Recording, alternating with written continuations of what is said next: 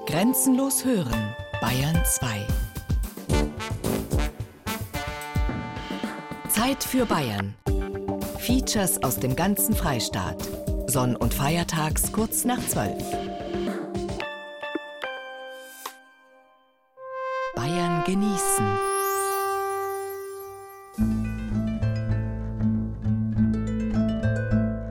Elixiere. Bayern genießen im Mai. Mit Gerald Huber. Erde, Wasser, Luft und Feuer, die vier grundlegenden Elemente der Welt, die waren den Philosophen und Alchemisten der Antike und der Renaissance nicht genug. Sie wollten mehr und suchten und versuchten mit Hilfe dieser vier Elemente ein fünftes Element, die Quinta Essentia, das fünfte Seiende, die Quintessenz zustande zu bringen. Nicht Eingeweihte erzählten sich hinter vorgehaltener Hand von einem sagenhaften Stein, den die weisen Leute da suchten. Der Stein der Weisen, in Alchemistenarabisch Al-Ixir, also Elixier, sollte zu Pulver zerrieben und in Wasser gelöst alles Materielle verwandeln und letztlich zum Allheilmittel werden gegen alle Widrigkeiten der Welt. Aber er wurde nie gefunden. Erfunden allerdings hat man auf der Suche danach andere Dinge, zum Beispiel das Destillieren von alkoholischen Flüssigkeiten. Wir haben aber für unsere heutige Bayern-Genießen-Sendung versucht, den Begriff Elixiere ganz im historischen Sinn weiterzufassen. Deswegen geht es nicht nur um trinkbare Flüssigkeiten, sondern auch um andere Essenzen. Feines Getränk, Holler Sirup aus Bad Feilenbach, altes Rezept, die Gliftschmier aus Passau, kühles Handwerk, Gourmetbier aus Bayerisch Nizza, heißer Punsch, die Elixiere des Teufels in Bamberg, flüssiges Gold, Elbler Absinth und Lebenselixier aus dem Allgäu.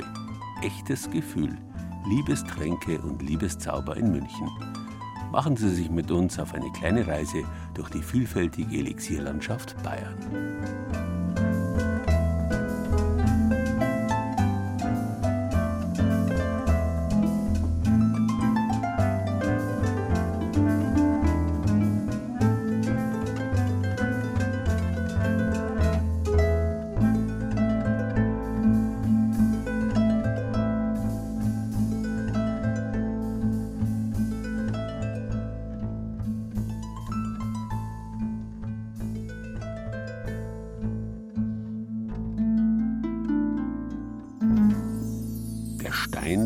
Der Weisen, Alexir, also Elixier, sollte helfen, alle Probleme der Welt zu lösen. Ewige Jugend versprach man sich von ihm, immerwährende Gesundheit und dauerhaften Wohlstand. Wäre er gefunden worden, es wäre der Himmel auf Erden gewesen. Tatsache aber ist, dass die für den Wohlstand zuständige Göttin ihn einfach nicht rausgerückt hat. Maya, so heißt diese Göttin, und von ihr hat der Monat Mai bekanntlich seinen Namen. Maya ist eine der ältesten Gottheiten der Menschheit. Die Griechen und Römer haben sie schon unter diesem Namen verehrt und bei den Indern gibt es den Maya-Kult bis heute. Maya hängt zusammen mit indisch Maha und lateinisch Magnus, groß. Denn sie ist die große göttliche Mutter, die Patronin aller Umwandlungen, der Magie, der Hebammenkunst und der Seherinnen und natürlich ist sie die Frühlingsbotin schlechthin, die auf magische Weise in der Nacht zum 1. Mai, die traditionell als letzte Nacht der kalten Jahreszeit gilt, die Natur verwandelt. Als Attribut trägt sie oft ein Füllhorn. Und tatsächlich schüttet sie jetzt ein Füllhorn aus, aus Farben und Düften, die findige Leute, nicht nur die Alchemisten, immer schon konservieren wollten. Übrigens gar keine große Wissenschaft, Frühlingsduft konservieren und letztlich auch trinken, das lässt sich am einfachsten zum Beispiel mit einem alten überlieferten Volksgetränk, dem Hollersirup.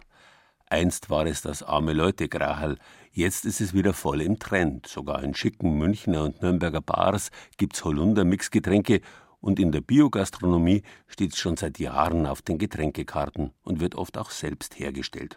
So wie im Gasthaus Pfeifenthaler im oberbayerischen Bad Feinbach unterm Wendelstein. In den ersten Maiwochen ertrinkt die Ortschaft Bad Feilenbach regelrecht in einem Blütenmeer. Zwischen den alten Bauernhäusern blühen tausende Apfelbäume. Der Wind bläst die weißen und rosafarbenen Blüten durch die Luft. Mitten im Dorf steht die alte Tafernwirtschaft zum Pfeifenthaler.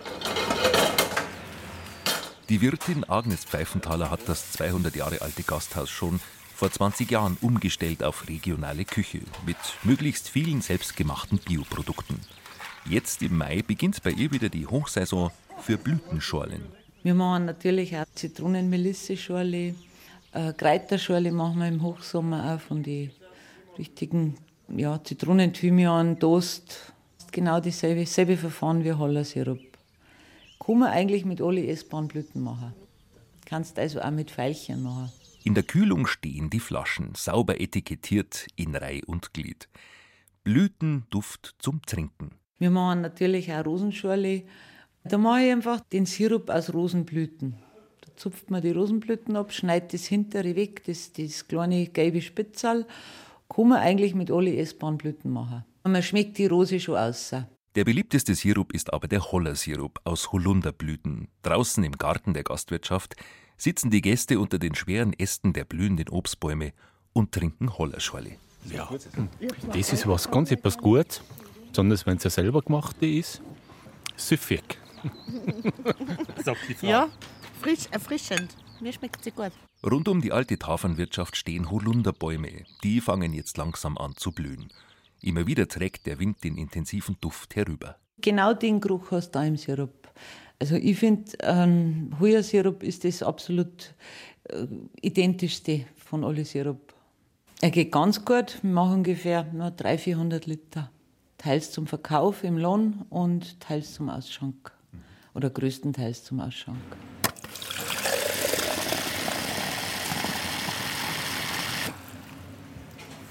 Und da kommt jetzt der Sirup rein.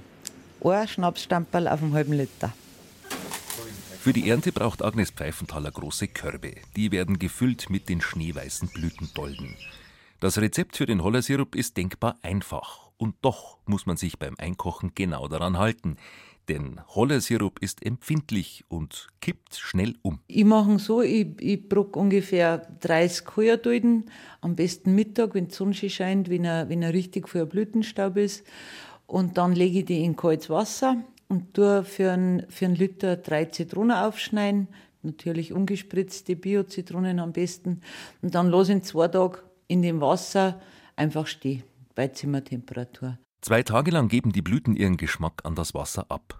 Dann gießt die Wirtin den duftenden Sud durch ein Tuch. Unten läuft eine gelbliche Flüssigkeit in die Schüssel. Dann kommt der Zucker dazu. Äußerst wichtig, sagt Agnes Pfeifenthaler für die Konservierung. Auf einen Liter Wasser brauche ich ein Kilo Zucker. So koche ich den ein, einmal sprudelnd aufkochen lassen, dann ganz heiß in saubere Gläser abfüllen und fest verschrauben. Die Flaschen auch nochmal umdrehen, damit der Deckel sterilisiert ist und dann absolut kalt stehen. Hollersirup ist anfällig für Schimmelpilze. Saubere Flaschen sind deshalb äußerst wichtig. Auf Zitronensäure verzichtet Agnes Pfeifenthaler. Sie empfiehlt stattdessen Obstessig. Und wenn man ganz, ganz sicher gehen will, dann kann man einen Schuss Obstessig, sage ich mal, ein halbes Stamperl auf einen Liter dazugeben, dann kippt er sicher nicht mehr.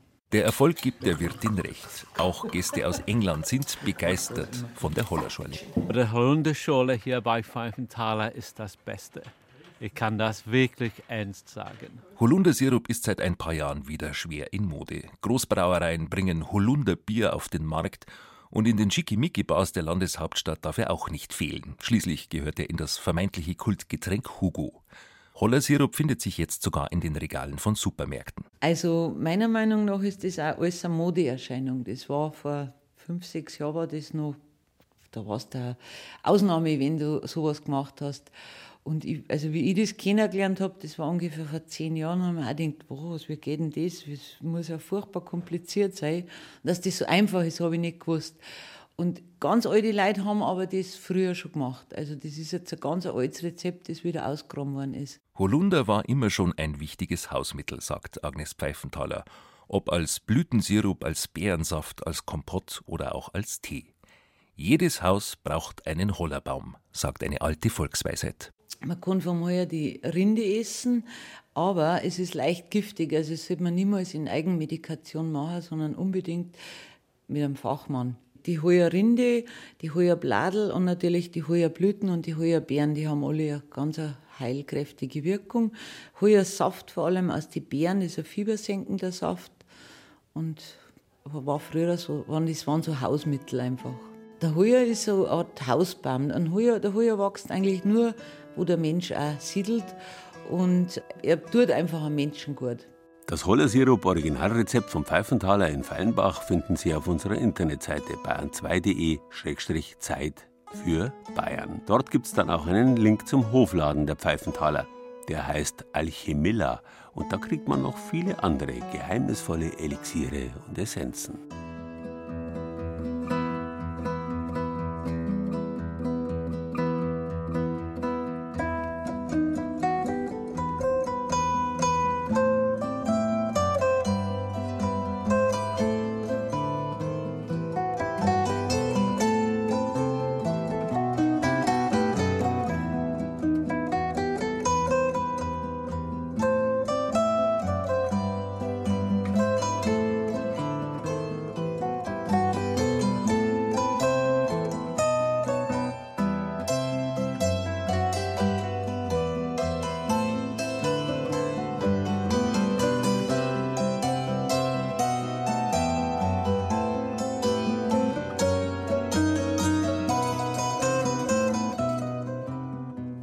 Renaissance, die Wiedergeburt der Antike, war die Hochzeit der Alchemisten, die sich jetzt auf die Suche nach dem Stein der Weisen und der Kunst des Goldmachens begaben. Von den meisten Künsten dieser Alchemisten ist wenig geblieben, nachdem sich am Ende des 18. Jahrhunderts die windige Wissenschaft Alchemie allmählich zur Naturwissenschaft Chemie gewandelt hat. Naja, ein paar Resultate hat schon auch gegeben. Das Schwarzpulver, das sogenannte schwarze Gold, ist in den Alchemistenlaboratorien bei der Elixiersuche genauso entdeckt worden wie das weiße Gold, das Porzellan. Und ganz nebenbei entwickelten die Alchemisten dabei wichtige Verfahren der modernen Chemie, die Kristallisation, das Legieren und natürlich die Destillation. Heute gibt es Alchemistenlaboratorien nur mehr in Museen wenn man davon absieht, dass im Prinzip jede Apotheke heute noch so ein Labor zum Anrühren von Tinkturen und Salben, Elixieren und Essenzen hat. Und manchmal kann es da auch noch wie in einem Alchemistenlabor zugehen. Zum Beispiel in der ältesten Apotheke Bayerns, der Hofapotheke zum Schwarzen Adler in Passau. Dunkelbraune, alte Apothekerschränke mit kunstvoll verzierten Schnitzereien stehen unter dem Gewölbe mit buntem Stuck an der Decke. Seit 1384 gibt es sie schon, diese Apotheke am Residenzplatz. Nicht ganz so alt ist ein historisches Arzneibuch, das Manuale. In diesem Manuale finden sich Rezepturen für Hühneraugen-Tinktur, Hirnviehpulver, Blähsuchttropfen oder Locken- und Kräuselwasser und für eine ganz besondere Creme, die Gliftschmier. Was sich hinter der Gliftschmier verbirgt und was sonst noch so alles im Manuale steht, weiß Apotheker Wolfgang Zurmeier genau. Das Problem bei den Manualen ist, das ist ja vom Opa, Uropa und so weiter ist das geführt worden. Äh, jeder hat da irgendwas reingeschrieben. Mein Papa kann es noch, ich kann es nicht mehr so in altdeutscher Schrift lesen. Das ist teilweise schon ein bisschen schwierig. Apotheker Wolfgang Zormeier hält ein unscheinbares kleines Büchlein in der Hand. Briefkuvert groß ist das Manuale, außen schwarze Pappe mit hellen Leinenstreifen am Buchrücken und an den Ecken, vergilbtes Papier innen mit hellgrünen und roten Zeilen, eng beschrieben mit Rezepten in säuberlicher Handschrift. Zufällig blättert der Apotheker gleich eine Kuriosität auf. Was haben wir denn da? Erzeugerroll, Stirol. Ja, das haben Bauern. Früher hat mir der Vater erzählt, braucht. Das war für, für die Stier, dass Gas gegeben haben. Ja, ein Formalin, ja, das geht schon gut los. Ja, das ist eigentlich halt bloß noch so eine Desinfektion. Ja, man kennt halt die Leichenteile links auch damit, gell? Und das mag gestunken haben. Viagra für Stiere also haben Wolfgang Zurmeyers Apothekervorfahren genauso hergestellt wie Engelbalsam, so eine Art Magenbitter, oder Wurmpulver, mit dem Schreiner Holz behandelt haben, oder Wassersuchttee gegen geschwollene Füße oder Bettnässertropfen. Oh, gute Nacht, was ist denn da drin? Einfache Opiumtinktur, oh, sauber. Das ist ein Betäubungsmittel. Bettnässer drauf. Abführung, Strychnin, super. Extrakt zum Sikalis Fluidum. Da kannst du eh nicht mehr ein bisschen, wenn du das drin hast. Der 50-jährige Wolfgang Zormeier setzt die Lesebrille ab und lacht. Das Manuale mit den alten Rezepturen nimmt er immer wieder gern in die Hand. Er führt die Hofapotheke zum Schwarzen Adler in Passau in achter Generation. Seine Vorfahren gingen früher auf Wanderschaft, um in verschiedenen Apotheken zu lernen. Was sie aufschnappen konnten, schrieben sie im Manuale nieder. Das Manuale, das ist halt einfach eine lustige Sache, weil ich habe es in anderen Apotheken noch gar nicht gesehen. Und es ist so schön handlich, so schön griffig. Gell? Und wenn man halt dann einfach sieht, mei, da haben die Vorfahren einer Zeigen geschrieben, das ist schon lustig zum Durchplanen. Ab und zu tut man es einmal aus, so bladelt ein wenig rein, aber ansonsten liegt es in der Schublade. Weil wir machen eigentlich bloß noch die Gliftschmier draus. Die Gliftschmier, das ist ein kleines Wundermittel, sagen zumindest alle, die sie probiert haben. Kürzlich erst habe ich am, unter meinem Zeh eine kleine Wunde, also so eine eingerissene Hautstelle gehabt und habe die damit behandelt und das ist echt super, weil das sind furchtbare Schmerzen. Es tut echt richtig weh und die Gliftschmier ist toll. Gliftschmier? Für alle, die den Ausdruck noch nie gehört haben, hier die Erklärung. Das ist, wenn Hände so einreißen oder wenn man an die Fersen äh, Hornhaut eingerissen hat, ein Glift, bayerisch, der Preis sagt Dragade oder Schrunde. Angefangen hat das, wo ich studiert habe. Ich habe in Regensburg studiert und habe nebenbei eine Semesterferien habe in, in der Zahnradfabrik gearbeitet haben wir Achsen zusammengeschraubt und da haben wir natürlich viele gehabt, die da Probleme haben. Finger reißen ein, Hornhaut platzt auf und dann hat der Vater gesagt, hey, du, da haben wir so ein Schmier die bringst du dann einmal mit. Und seitdem machen wir es wieder. Also davor war das wirklich auf Anforderung und jetzt haben wir es eigentlich halb im Geschäft da. In einer großen alten Emailschüssel rührt der Apotheker die Zutaten für die Kliftschmier sorgfältig zusammen. Hametalg ist drin. Da haben wir extra noch einen Metzger im Wasser, der lässt uns das noch aus, sauber. Und ein Bienenwachs ist drin, Lärchenterpentin, das ist, wenn man einfach die Baum anritzt, ja, das, das, was dann rausläuft, das wird halt ein wenig aufbereitet und das ist schon teuer heute. Wegen des Lärchenterpentins riecht die Gliftschmier würzig nach Wald. Drei Kilo zähe Salbe rührt der Apotheker in der Emailschüssel. Das geht ganz schön in die Unterarme. Einen Mixer oder ähnliches benutzt er nicht. Das wird nur händisch gemacht. Ja, wenn man es raffiniert macht und richtig zusammentut, dann tut man es leicht. Aber wie gesagt, wenn es stark anzieht, dann hat man ein Problem. Die wird ja erst alles eingeschmolzen. Ja, und dann muss man halt den richtigen Zeitpunkt abwarten, wo man einfach die einzelnen Komponenten mit tut. Dann wird es eine Zeit noch angerührt, dann muss man es aber auch stehen lassen. Das muss man einfach in Ruhe lassen und dann muss man den richtigen Zeitpunkt finden, wo es noch so gut körperwarm ist. Da kann man es noch bearbeiten und sauber durchrennen. Und das muss man auch, weil wenn die dann fester wird, dann hat man keine Chance mehr. Dann muss man es nochmal reinschmelzen und wieder die ganze Sache. Die Gliftschmier ist das einzige Produkt aus dem Manuale, das der Passauer Hofapotheker noch herstellt. Bei der Hühneraugentinktur mit Cannabis würde er vermutlich genauso Probleme mit der Polizei bekommen wie bei der Sommersprossensalbe mit Blei und Quecksilber zum Bleichen. Die Adresse, wo Sie die Gliftschmier kriegen und Bilder aus der ältesten Apotheke Bayerns finden Sie auf unserer Internetseite bayern2.de. Zeit für Bayern.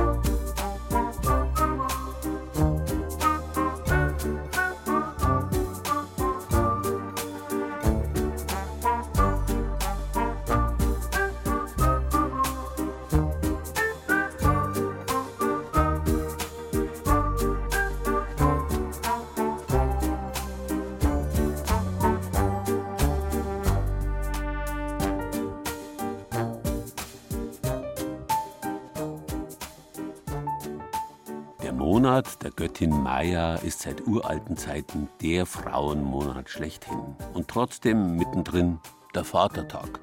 Zugegeben eine recht junge Tradition auf dem ehrwürdigen Feiertag Christi Himmelfahrt, aber eben sehr beliebt. Und weil man die Feste feiern muss, wie sie fallen, geht schon auch irgendwie in Ordnung. Wobei ein bisschen stilvoller könnte es rund um das Bier, das klassische Vatertagselixier, schon zugehen. Und da ist es vielleicht nicht schlecht, wenn man in den höchsten Norden Bayerns schaut. Die Franken haben in puncto Bierbrauen den Altbayern, auch wenn es die nicht gern hören, sowieso einiges voraus. Und in Aschaffenburg, da sitzt gar der beste neue Brauer in Bayern. Schreibt zumindest Rate Beer, immerhin eines der größten Bewertungsportale für Bier weltweit. Der 40-jährige Braumeister und Bierphilosoph Christian Hans Müller setzt mit seiner Sommelier Bier GmbH neue Maßstäbe beim Brauen und seine Kreativität kennt fast keine Grenzen. Besonders beliebt bei jungen Leuten ist das Bayerisch Nizza, eine Hommage an seine Heimatstadt Aschaffenburg. Doch Müller hat ständig neue Ideen. Die Tausendseelengemeinde Wiesen liegt im Aubachtal im Hochspessart. Seit 1888 braut eine kleine Privatbrauerei hier ihr eigenes Bier. Seit kurzem auch exotische Kreationen. Der Aschaffenburger Christian Hans Müller füllt Mitte Juni seine sechste Auflage des Backbone Splitters ab. Auf Deutsch Rückgratspalter. Wir haben zwischenzeitlich ein paar Prozesse verfolgt. Wir haben den Gärprozess gemacht, wir haben es hier gelagert, wir haben äh, das Hopfen gestopft hier und wir haben es weitergelagert. Das heißt, Backbone Splitter ist ein kalifornisch inspiriertes India Pale Ale. Äh, India Pale Ale ist ein Braustil, der äh, seine Wurzeln im alten England hat, und zwar im England der Kolonialzeiten als das Bier noch über den Seeweg bis nach Indien geschippert wurde. Um es haltbar zu machen, kamen mehr Hopfen und Alkohol ins Bier. Das India Pale Ale ward geboren. Seinem Backbone Splitter hat der 40-Jährige jetzt noch einen draufgesetzt und jüngst das Harakiri Double Splitter auf den Markt gebracht, mit japanischem Hopfen gebraut. Getreu dem Motto: kräftiger, hopfiger, anderster. Und das sind natürlich Bierstile, die aromatisch auch ja schon an die Extreme gehen. Sehr viel Hopfen, sehr bitter, aber auch sehr fruchtig. Und das macht das Ganze wieder sehr interessant. Und gerade für uns Craft-Brauer ist das ein sehr beliebter Bierstil, bei dem man eben auch zeigen kann, was man kann. Und das zeigt der Aschaffenburger bereits seit drei Jahren. 2012 gründete er die Hans Müller Sommelier Bier GmbH und führte somit eine 100 Jahre alte Familientradition fort, die im Spirituosengewerbe begann. Seine Urgroßeltern stellten Weinbrand her und der Urenkel greift jetzt auf alte Barrikfässer zurück, um Gourmetbier herzustellen. Seine erste Kreation nennt er nach dem Premium-Weinbrand seines Urgroßvaters Müller Dreistern. Also die Müller-Dreistern-Serie, die reift in Weinbrandfässern. Das sind gebrauchte Fässer, in denen zuvor eben Weinbrand seine Reife erfahren hat. Und ich habe hier ein bayerisches Märzen in einer etwas stärkeren Art eingebraut. Also auch ein Bier, den man heute in abgewandelter Form fast nur noch als Festbier kennt und das genussmäßig eine Alternative zum Wein ist. Wir kosten den Jahrgang 2012. Die schwarz lackierte Flasche kommt optisch elegant daher, der Inhalt honigartig, weich im Abgang. Und dann kommen wir zum Klassiker, der jetzt im Sommer wieder sehr gefragt sein wird. Ein Feinschmeckerbier auch für den kleinen Geldbeutel, das Bayerisch Schnitzer, ein Clubbier und der Name eine Hommage an Müllers Heimatstadt Aschaffenburg. Ist hellgelb, sieht so ein bisschen aus wie, wie ein Weizenbier, ne? Genau, es ist hell, es ist trüb, die eben auch darauf zurückzuführen ist, dass ein relativ hoher Anteil an Weizenmalz enthalten ist. Dieses äh, Kaltgeben des Hopfens im Lagertank das äh, bringt noch weitere Trübe mit sich. Das Bier ist auch nicht ähm, filtriert, nicht pasteurisiert und insofern ist es so naturbelassen, wie es gebraut wurde, eben jetzt auch bei uns im Glas. Wir riechen Grapefruit, Thymian, Oregano, die Unbeschwertheit des Südens gepaart mit urbayerischem Braustil. Das Bayerisch Nizza ist im Handel erhältlich oder exquisit bei Feinkost Fischlein in der Aschaffenburger Fußgängerzone. Das Bayerisch Schnitzer ist ein Bier, wo wir erstaunlicherweise ganz viele junge Leute hier in den Laden bekommen haben, die eigentlich vorher so nicht unser Klientel waren, also Studenten, die das gelesen haben in der Zeitung und haben auch einen guten Abverkauf. Inhaberin Elke Fischlein berät ihre Kunden hier wie beim Wein auch. Das Müller Dreistern wird hauptsächlich zum Weiterverschenken gekauft. Immerhin stolze 17 Euro kostet die 066er Flasche. Viele Kunden, die wir beraten dürfen, äh, würde ich sagen, stufe ich dieses Bier ein wie eine gute Flasche Wein. Wir speziell nehmen es ganz besonders gerne als Aperitif, wenn wir Gäste haben zum Beispiel, äh, mit einem schönen gerösteten äh, Kümmelbrot und ein bisschen Entenrillette statt ein Gläschen Champagner oder ein Prosecco. Neue Zielgruppen fürs Bier zu erschließen, das ist Christian Hans Müller bereits gelungen, obwohl bayernweit die Brauereien über einen Rückgang des Bierkonsums lamentieren. Dabei habe er das Rad nicht neu erfunden, sagt der Craft-Bier-Brauer aus dem Norden des Freistaats, der frischen Wind in die Braustuben bringt qualitativ hochwertige Biere in kleinen Brauereien, in eigenständigen Brauereien hergestellt. Und das ist nichts anderes als das, was die Franken in, in, in ihren kleinen Ortschaften immer schon gemacht haben. Der Begriff Craft Beer stammt dann eben aus einer Bewegung, die in den USA begann. Diese Ideologie, die dahinter steckt, die lässt sich runterbrechen auf äh, kreative Ansätze, auf Innovationen und auf qualitativ hochwertige Rohstoffauswahl und nicht zuletzt auch auf ein hohes Maß an Experimentierfreude. Und das ist Craft Beer. Im Grunde ist Craft Beer kein Produkt, sondern eine Philosophie. Bayern genießen. Das Zeit für Bayern Magazin. Jeden ersten Sonntag im Monat. Auf Bayern 2.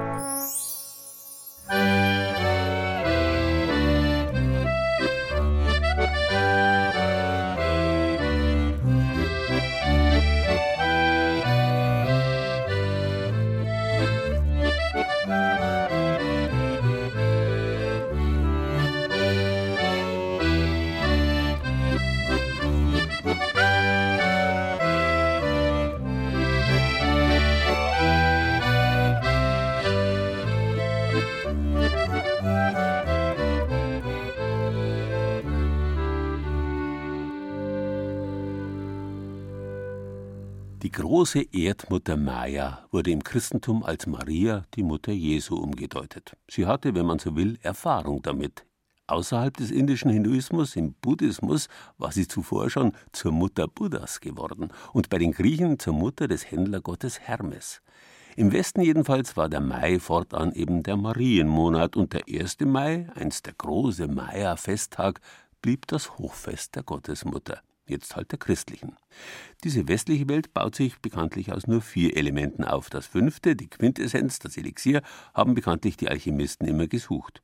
Im Osten ist Maya die Herrin über die dort existierenden fünf Elemente. Und fünf heißt im indischen Sanskrit Panch, ein Fremdwort, das über das Englische als Punsch auch zu uns gekommen ist. Punsch besteht nämlich aus fünf göttlichen Zutaten, nämlich aus Zitronensaft, Zucker, Wasser, Rum und Gewürzen. Genauso hat es Wolfgang Amadeus Mozart auf einer Englandreise kennengelernt und als erster in Süddeutschland bekannt gemacht. Sein Vater Leopold war begeistert und berichtet in einem Brief an seinen Salzburger Freund Hagenauer Punch wird Punsch ausgesprochen und ist ein Getränk von Wasser, Rum, Zucker und Limonien gesotten. Wird warm oder kalt getrunken, nach Belieben. Punch und eine Pfeife Tobak ist das englische Element. Da wundert es nicht, dass der preußische Komponist und Schriftsteller Ernst Theodor Wilhelm Hoffmann, der seinen allzu preußischen Wilhelm aus purer Mozart-Bewunderung in Amadeus austauschte und seither immer nur kurz E.T.A. Hoffmann genannt wird, dass der auch die Punschleidenschaft übernommen hat. Als Hoffmann sich in Bamberg als Kapellmeister bewirbt und er die Stelle bekommt, schreibt er in sein Tagebuch Antwort erhalten, wodurch das Engagement in Bamberg seine Gewissheit erhielt, sogleich geantwortet gepunscht des Abends. Mein Name ist Otto Radka. Ich bin Apotheker und Diplombiologe und beschäftige mich seit über 30 Jahren mit Tee bzw. sogenannten teeähnlichen Getränken. Mein Name ist Andrea Landwehr-Radka und ich bin die Besitzerin vom Teehaus Schanken und mache das auch schon seit ungefähr 17 Jahren. Punsch ist ja zunächst mal ein alkoholisches Getränk. Das Wort Punsch haben eigentlich die Engländer nach Europa gebracht um genau zu sein, die englischen Matrosen. Das Wort ist eigentlich aus dem Sanskrit und bedeutet fünf oder fünferlei. Und das deutet natürlich auch gleich darauf hin, dass es immer fünf grundlegende Zutaten sind beim Punsch. Das ist zum einen Arak, also weißer Rum ist es.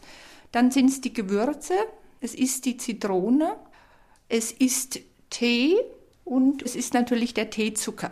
Vornehmlich nimmt man als Gewürz keine fertigen Mischungen, sondern das Wichtigste ist eigentlich Nelke, dann der Zimt und Kardamom. Das sind so die wesentlichen Gewürze.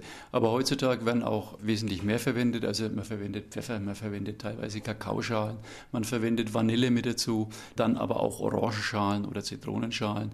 Und insofern sind die Gewürzmischungen sehr unterschiedlich, genauso unterschiedlich wie viele Punschsorten es im Endeffekt gibt. Am Anfang war der Grog. Heißes Wasser mit Rum. Dann kam Tee mit Rum. Später wurde Rotwein statt Wasser und Tee benutzt. Cognac, Arak oder brauner Rum verwendet, Zucker mit Rum beträufelt und entzündet. Punsch hat viele Gesichter. Doch Punsch hat auch einen Namen. Ernst Theodor Amadeus Hoffmann. 1776 bis 1822. Dichter, Zeichner, Musiker, Richter. Denn Punsch war Hoffmanns Leib- und Magengetränk. In schwächerer Form nannte er ihn Bischof, stärker aufgebraut Kardinal. Der Punsch half, seine bitterste Lebenszeit zu überstehen, seine Lehr- und Marterjahre im fränkischen Bamberg 1808 bis 1813. Es ist das Zeitalter der napoleonischen Kriege. Frankreich hatte Preußen besiegt. Der preußische Richter Hoffmann war entlassen worden. Das Gericht war sein Brotberuf, seine Begabung aber war die Kunst. Er zeichnete geschickt, Eine Erzählung war herausgekommen, doch vor allem war seine Sinfonie S-Dur gegeben worden, und so versuchte er, von der Musik zu leben. Er bewarb sich als Kapellmeister am Theater, und aus Bamberg war ihm geantwortet worden, doch kaum angekommen wurde er wieder entlassen. Fünf Jahre musste er danach in den Kriegszeiten in Franken ausharren. Er hungerte sich durch, und doch, seine Hungerjahre machten aus ihm den weltberühmten Schriftsteller E.T.A. Hoffmann durch Feder und Tinte und den Punsch. Der Mönch Medardus aus Die Elixiere des Teufels, der Student Anselmus aus Der goldene Topf, Schreckgestalten, Doppelgänger. Nach den Punschabenden schrieb er seine Geschichten, die ihm den Namen Gespenster Hoffmann einbrachten. Man spricht so viel von der Begeisterung, die die Künstler durch den Genuss starker Getränke erzwingen, und gewiss ist es, dass das geistige Getränk den Umschwung der Ideen befördert, das durch den Prozess erzeugt wird, wenn man Cognac, Arak oder Rum anzündet und auf einem Rost darüber gelegten Zucker hineintröpfeln lässt. Die Bereitung und der mäßige Genuss des Punsches hat für mich etwas Wohltätiges und Erfreuliches. Hoffmanns Punsch würde heutzutage wohl Feuerzangenbowle heißen. Die aber hat weit weniger Prozente als der Punsch, den E.T.A. Hoffmann immer wieder in seinen Werken beschrieb, denn der war höllisch stark.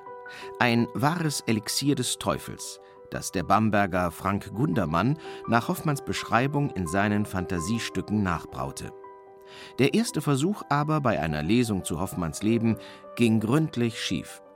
Und damit erster Hinweis an den gemeinen Punschtrinker: Vorsicht, Absturzgefahr. Dieser Punsch bestand aus Arak, Cognac und Rum, also alles drei hochprozentige ja, Alkoholgetränke sozusagen. Und äh, da war die Idee, das Ganze mal nachzuvollziehen und zu schauen, wie schmeckt es überhaupt, wenn man das in diese Originalmischung zusammenmischt und dann zubereitet. Also das haut schon ordentlich rein, ja. Mein Name ist Peter Braun. Ich arbeite als Schriftsteller, habe sehr viel zu E.T. Hoffmann geschrieben. Und ja, ich erinnere mich noch sehr gut daran, an Frank Gundermanns ersten Hoffmann-Punsch-Brauversuch. Das war vor einigen Jahren in Bamberg in einem Gewölbekeller. Ich stieg die Treppen hinunter und stand in einer Alkoholdampfwolke. Es war überhaupt nicht nötig, auch nur einen einzigen Schluck zu probieren. Die Dampfwolke selber hat wirklich vollständig gereicht, habe aber dann in der Pause natürlich doch aus Neugier einen Schluck genommen und ich dachte, mir fallen die Ohren ab. Und das war derart stark, dass man es echt nicht trinken konnte. Sich zu montieren oder, wie Hoffmann das nannte, in exaltierte Stimmung zu geraten, dazu diente ihm der Punsch. Der Punsch aber, der zu Hoffmanns Zeiten angerührt wurde, hat mit dem Massengebräu der alljährlich unvermeidlichen Weihnachtsbillig Glühweinpullen rein nichts gemein. Und Punsch ist nicht nur für den Winter da. Punsch zusammengießen, leicht sieden, dann erkalten lassen, Eiswürfel dazu, fertig ist der Sommerdrink. Und somit zweiter Hinweis für die Punschliebhaber: niemals billigen Fusel kippen. Gute Zutaten, guter Punsch dieser E.T. Hoffmann-Punsch. Also da ist der erste geschmackliche Eindruck halt wie purer Alkohol, wo man denkt, uh, das zieht schon ordentlich einem alles zusammen. Aber es ist natürlich auch, wenn man es dann süßt, ähm, vom Geschmack her, würde ich sagen, angenehmer als dieser etwas künstlich schmeckende Punsch, den man im Supermarkt bekommt. Wir haben vor einigen Wochen nochmal eine E.T. Hoffmann-Lesung in Bamberg gemacht. Frank Gundermann hat nochmal seinen Punsch gebraut. Und was soll ich sagen, er hat den mit wesentlich mehr Wein gemacht, viel weniger Cognac, Arak, Rum.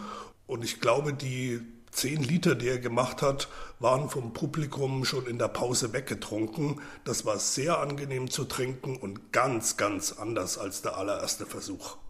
Dritter Hinweis. Finger weg von dem besonders zur Weihnachtszeit angebotenen magenätzenden Tanklastzug Glühweinpunsch, der weltweit die Regale füllt. Erste Wahl sind stattdessen frische Gewürze, guter Rum und noch besserer Rotwein. Denn die Hauptpunschregel lautet, je besser der Wein, desto besser der Punsch. Wie wir gehört haben, Punsch hat viele Gesichter. Das richtige Punschrezept muss jeder für sich selbst herausfinden. Auf unserer Internetseite bayern2.de Zeit für Bayern finden Sie aber ein Bamberger Spezialrezept für einen echt Bamberger Bierpunsch.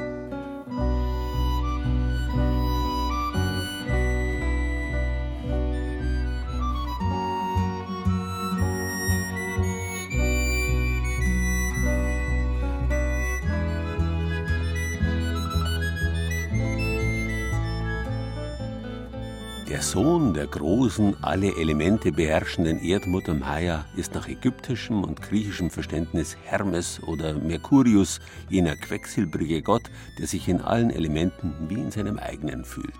Er ist Patron der Händler und aller Reisenden, der auch die Seelen der Toten ins Jenseits führt. Außerdem ist er der Gott der Wissenschaften, der als dreimal großmächtiger als Hermes Trismegistos vor allem von den Alchemisten angerufen wurde.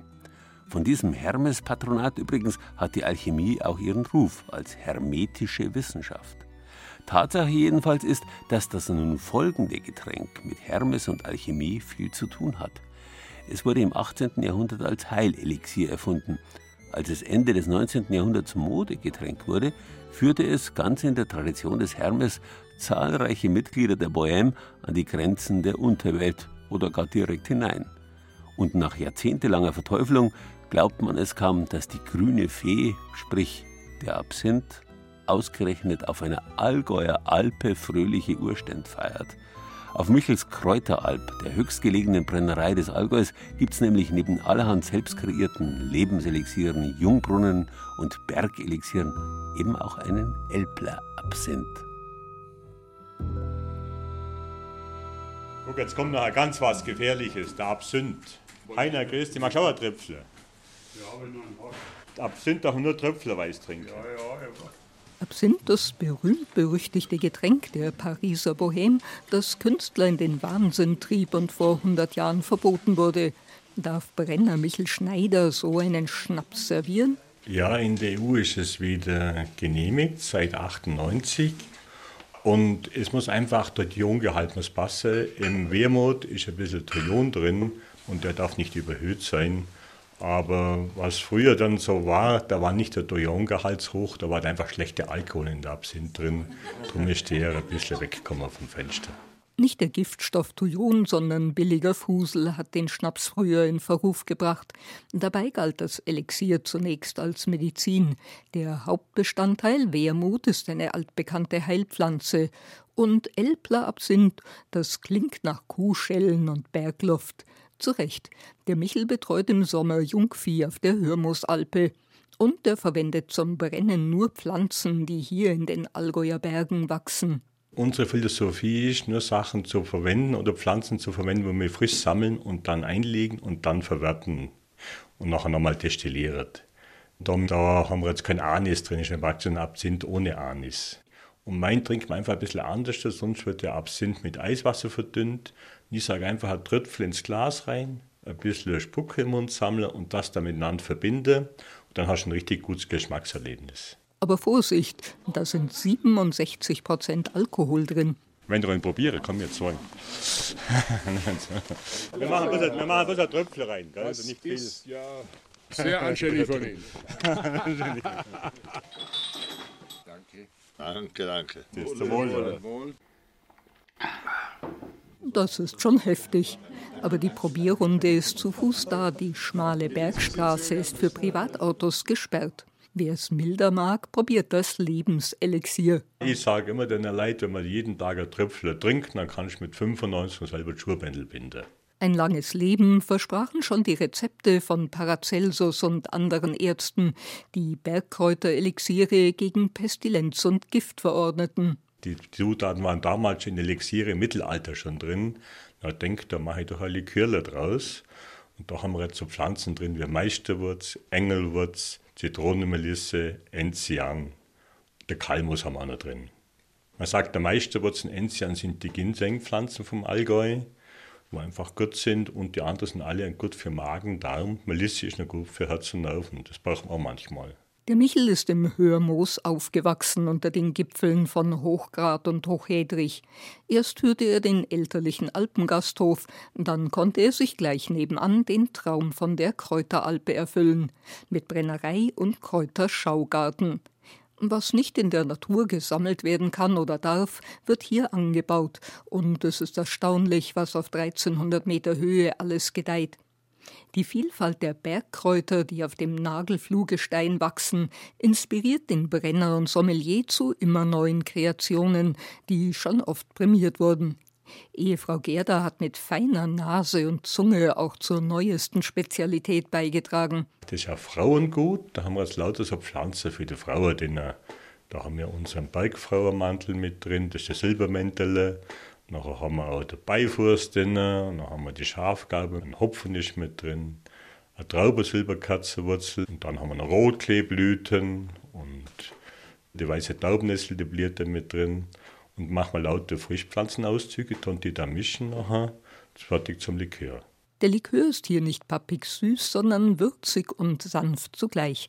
Neu sind auch ein Beerengeist mit Hirschholunderbeeren und einem Bourbonfass gereifter Enzian. Der Geschmack ist verblüffend. Auf Michels Kräuteralb gibt es geführte Kräuterwanderungen und natürlich regelmäßige Verkostungen, unter anderem auch des Elbler-Absents. Informationen dazu auf unserer Internetseite bayern2.de. Zeit für Bayern.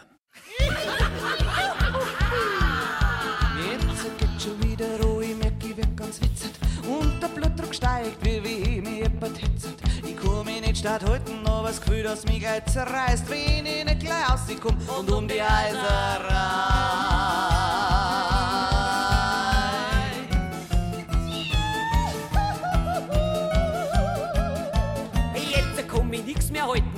Raus in Nacht. Ich schleicht da hinterher, während alles ganz ruhig schläft. Im Kodisch oder Schmicker, du bist gar nicht weit fort. Und wenn er den dann gefunden hab, dann sei er auf der Hut.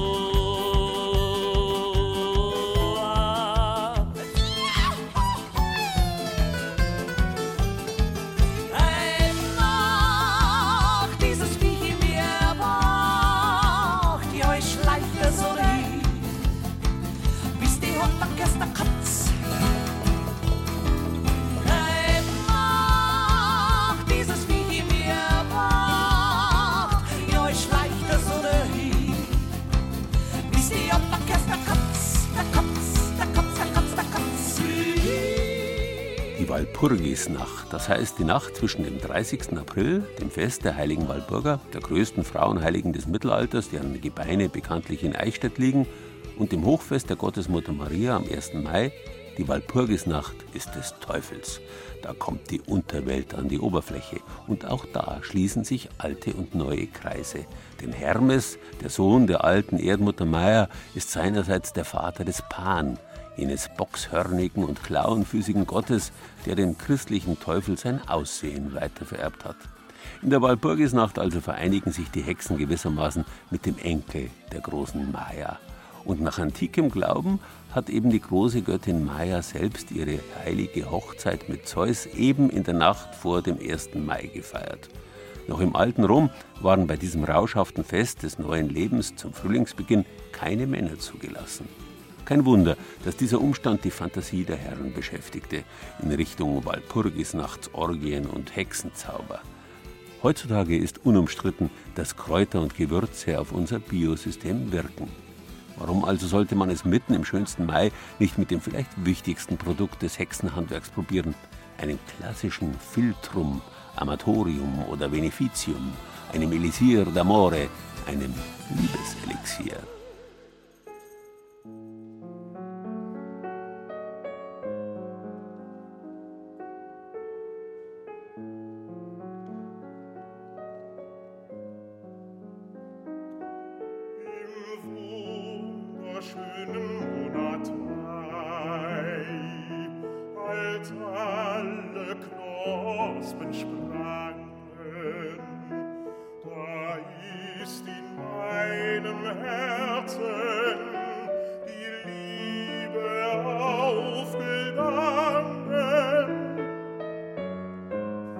Robert Schumann oder Heinrich Heine, das Verlangen zwickt, die Liebe drückt, doch nur, wie sag ich's? Manch einer oder eine trinkt sich dazu Mut an.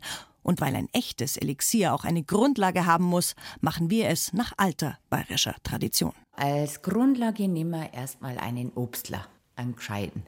Da sollte man schon darauf achten, dass es wirklich eine gute Qualität ist. Und ähm, also ich nehme am liebsten immer einen Obstgeist, der aus einer Frucht hergestellt ist. Also keine Mischung, sondern entweder Marille oder Willi oder Zwetschge oder sowas.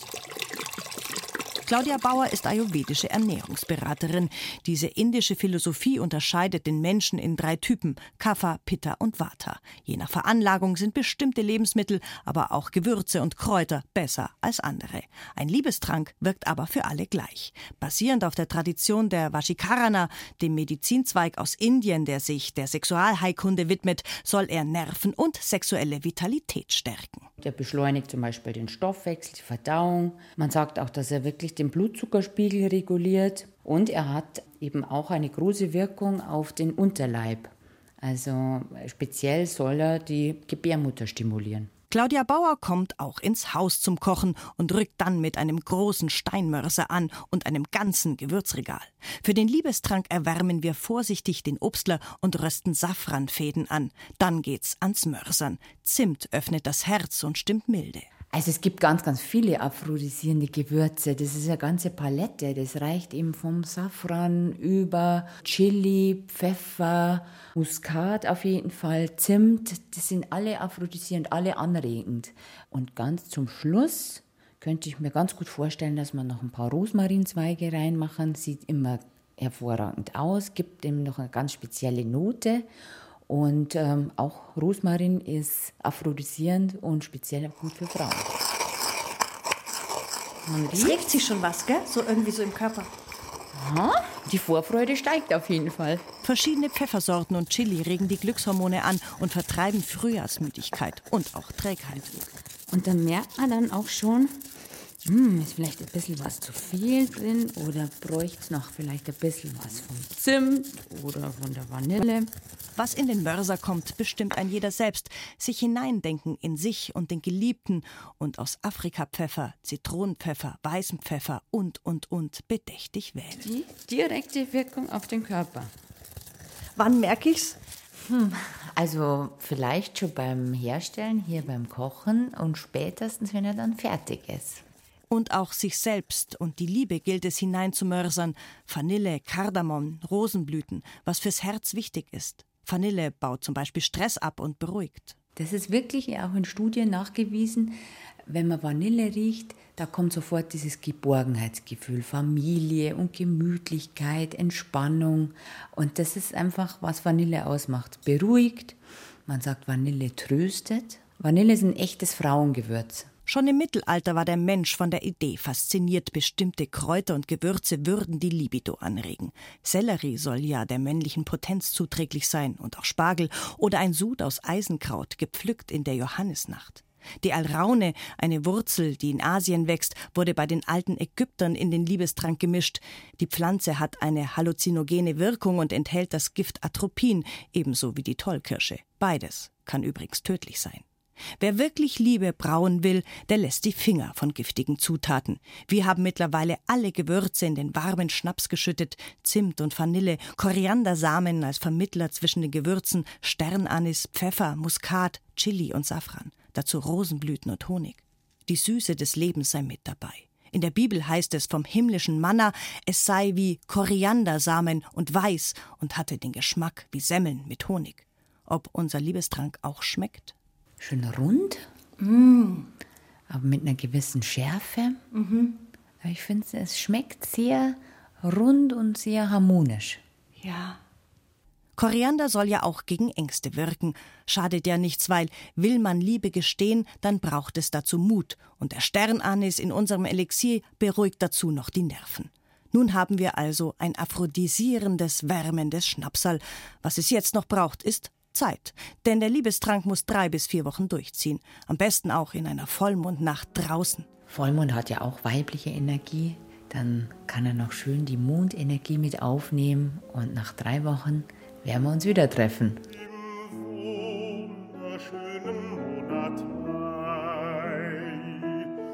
als alle Vögel sangen. Da hab ich hier gestanden, mein Sehnen und Verlangen.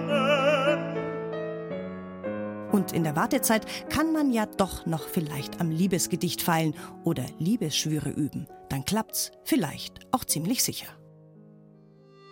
Möglicherweise sogar garantiert, wenn es nicht drauf ankommt. Und wenn nicht, war es ein schöner Traum, wie ja überhaupt die Fantasie und Vorstellungskraft im Verhältnis der Geschlechter untereinander die größte Rolle spielt. Probieren Sie es einfach aus. Auf unserer Internetseite bayern2.de Zeit für Bayern finden Sie das Rezept für einen Liebestrank, der vielleicht mit Sicherheit wirkt.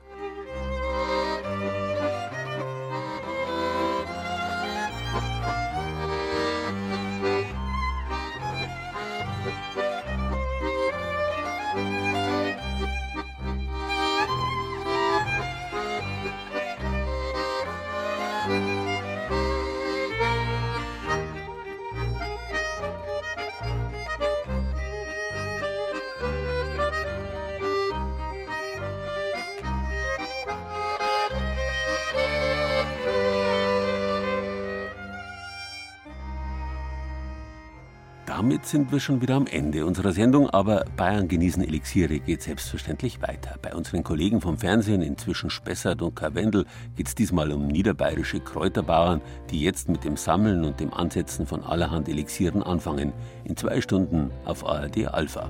Weiter geht's mit den Elixieren natürlich auch auf unserer Internetseite. Und diesmal haben wir wieder ganz was Besonderes für Sie. Ein Bayern genießen Buch zum Thema Elixiere. Es ist ganz frisch erschienen und drin finden Sie neben allen Geschichten und Tipps von heute mehr als 30 der ungewöhnlichsten und interessantesten Elixiere aus allen Regionen Bayerns. Vom Blutwurz bis zum Schlagwasser und von der Biestmilch bis zum Glockenschmalz. Zu haben ist es für 16,90 Euro im BR-Shop und in allen Buchhandlungen. In diesem Sinn wünsche ich Ihnen einen schönen Sonntag und einen anregenden Mai.